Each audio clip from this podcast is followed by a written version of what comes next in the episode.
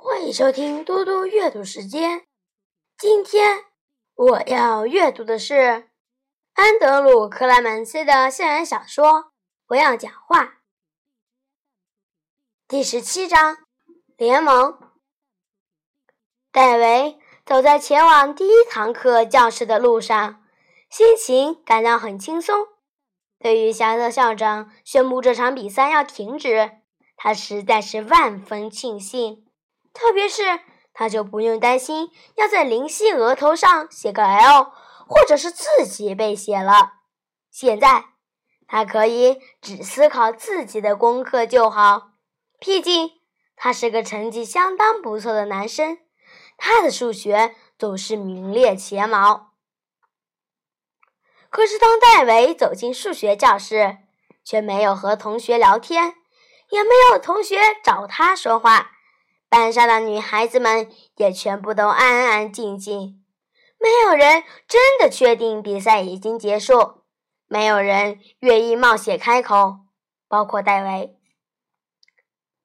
上课钟响，大家都在座位上坐好了，教室里依然安静。艾斯科巴老师直接开始上课。好了，同学们，我们今天继续学习度量衡换算。我看看谁来说家庭作业第一题的答案。林夕举手，在艾斯科巴老师点头后，他说：“三一二。”艾斯科巴老师皱着双眉说：“三一二什么？”林夕答：“摄氏度。”艾斯科巴老师盯着林夕，然后说：“几分钟之前校长说的话，你听见了吗？”林夕点点头，他不是说这场比赛必须立刻结束吗？林夕再次点头，也再次举起他的手。得到老师的允许，林夕才说：“为什么？为什么？”艾斯科巴老师说：“因为这样做对大家都不好，这会让上课进度整个慢下来，就像现在一样。”我们应该要专心学习数学，而不是像现在讨论要不要讲话这件事。林夕说：“用数字。”对，老师说：“数学是用数字，但我们必须靠言语来说明如何表示数字。”你知道这个道理，你们全班都知道的。好了，从现在起，停止这个游戏。林夕站起来，手指着黑板，又问：“可以吗？”艾斯科巴老师说：“上来了。”林夕一手拿着家庭作业，一手握着粉笔，他把第一题题目的数字先写出来，然后再写了他解题的三个步骤，最后是正确答案。他转身面对艾斯科巴老师，当老师点头表示同意时，他又说。也行吧，艾斯科巴老师发火了。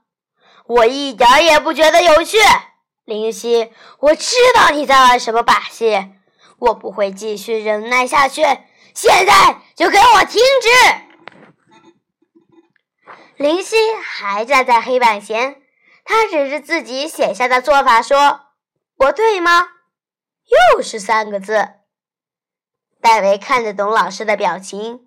那表情代表的意义是：麻烦来了，真正的大麻烦来了。而且这可不是针对林夕一个人而已。他屏住气，等待火山爆发。他就在下一秒，他却做了一件连自己都觉得很惊讶的事：他举起了一只手。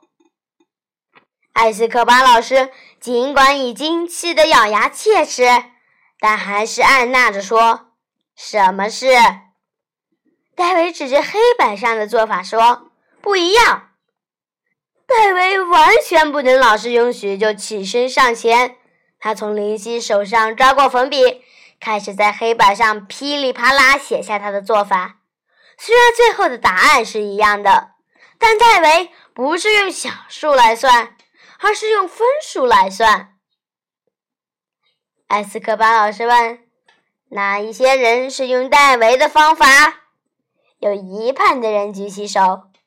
有人用灵犀的方法吗？换成另一半的人举手。老师点着头说：“很好。”大家知道为什么这两种方法都能解出答案吗？所有人一起点头。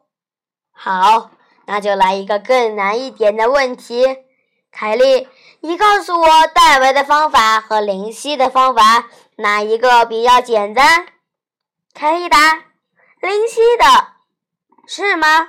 老师继续问：为什么？步骤少。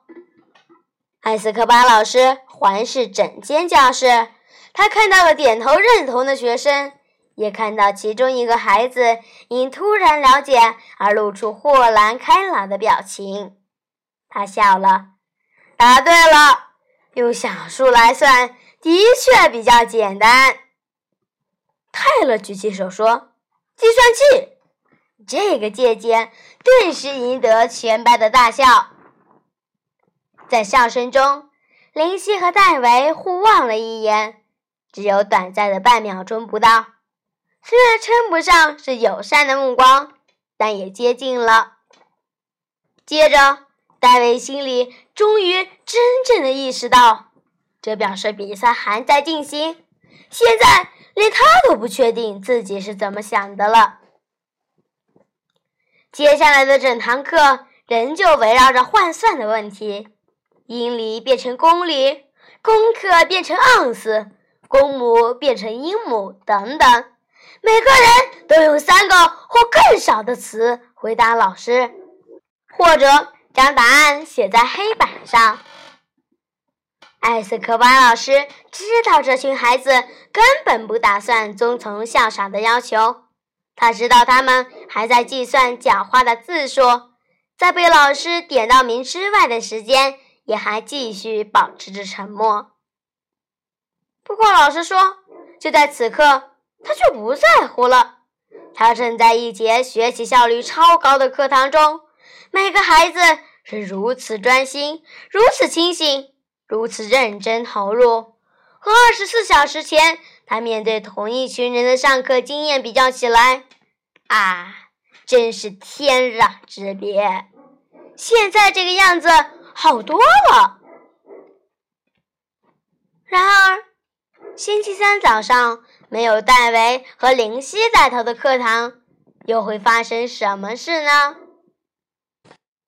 自然课一开始，马罗老师就已经想好要在第一个学生回答三个字时做出示范。他挑了凯尔。凯尔，告诉我鳞翅目是什么？马罗老师说。凯尔点点头回答：“蝴蝶，鹅。”你只知道这些？他就点点头。就这样，教室里响起一阵偷笑。马罗老师拿起记事本，随手抓支铅笔，边写边大声念：“夏特校长，凯尔不遵守你的规定。他课堂讨论时不说话。他……”凯尔把手举起来。马罗老师怒气冲冲地说：“什么事？我说了。”不，马罗老师说：“你故意用最少最少的字说。”你不遵守校长的规定，卡尔摇头说：“我节约。”老师说：“胡说八道！节约的意思是……”凯尔接过老师的话：“不浪费。”巴罗老师瞪着他说：“节约是指用在能源、用在水电或用在森林资源上。说话不需要节约，有时要。”凯尔抢答，这对他来说可是难得勇敢的举动。一时之间，班上所有的学生都跟着点头同意凯尔的话，这也是难得勇敢的举动。马罗老师心中有一股怒火开始上升，不过他是个受过严谨逻辑训练的人，他必须承认凯尔说的话有他的道理。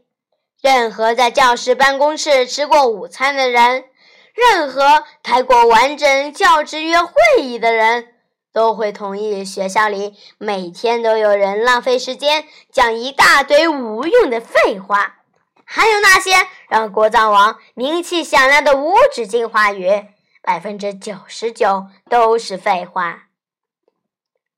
但他还是说：“现在先不讲那些。”乡长说。你们今天上课全都要按正常进行。凯尔整张脸皱起来。正常。马罗老师说：“以现在的情形来说，正常指的就是用校长要求你们的方式讲话，用我要求你们的方式讲话，用每个人平常说话和回答的方式正常讲话。”凯尔问。不能变，这个吗？马罗老师暂停下来，他停下来，因为三天前他在和学生讨论气候的变迁。他说，现在的正常高温在百年前会被视为不正常的气温，而且他知道凯尔还记得这件事，可能全班的同学也都记得这件事。他们是何等聪明的孩子啊！他继续刚刚的话，可以变，但是最起码在学校里，一次只讲三个字，绝对不会变成正常的行为。完全不讲话也一样。